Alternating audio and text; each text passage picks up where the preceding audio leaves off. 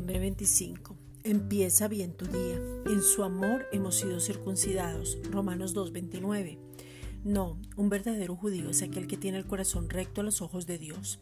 La verdadera circuncisión no consiste meramente en obedecer la letra de la ley, sino que es un cambio en el corazón producido por el Espíritu. Y una persona con un corazón transformado busca la aprobación de Dios, no la de la gente. En el antiguo pacto, la circuncisión era una señal de ser el pueblo de Dios y se realizaba en la carne, en lo exterior y no en lo interior. Hoy, al nacer de nuevo, esa circuncisión es mostrar a Dios en nuestra manera de vivir. Es la señal en la cual el Padre mismo declara que en Cristo somos sus hijos amados, su pueblo, piedras vivas. La verdadera circuncisión se da cuando recibimos a Jesucristo como Señor y Salvador de nuestras vidas. Es guardar su palabra al entender quiénes somos y ver que la fe que es Jesucristo obra por el amor. Es algo integral.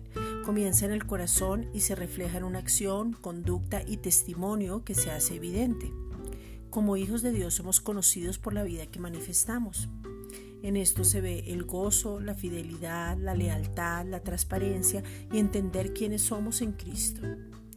Esta es una reflexión dada por la Iglesia Gracia y Justicia.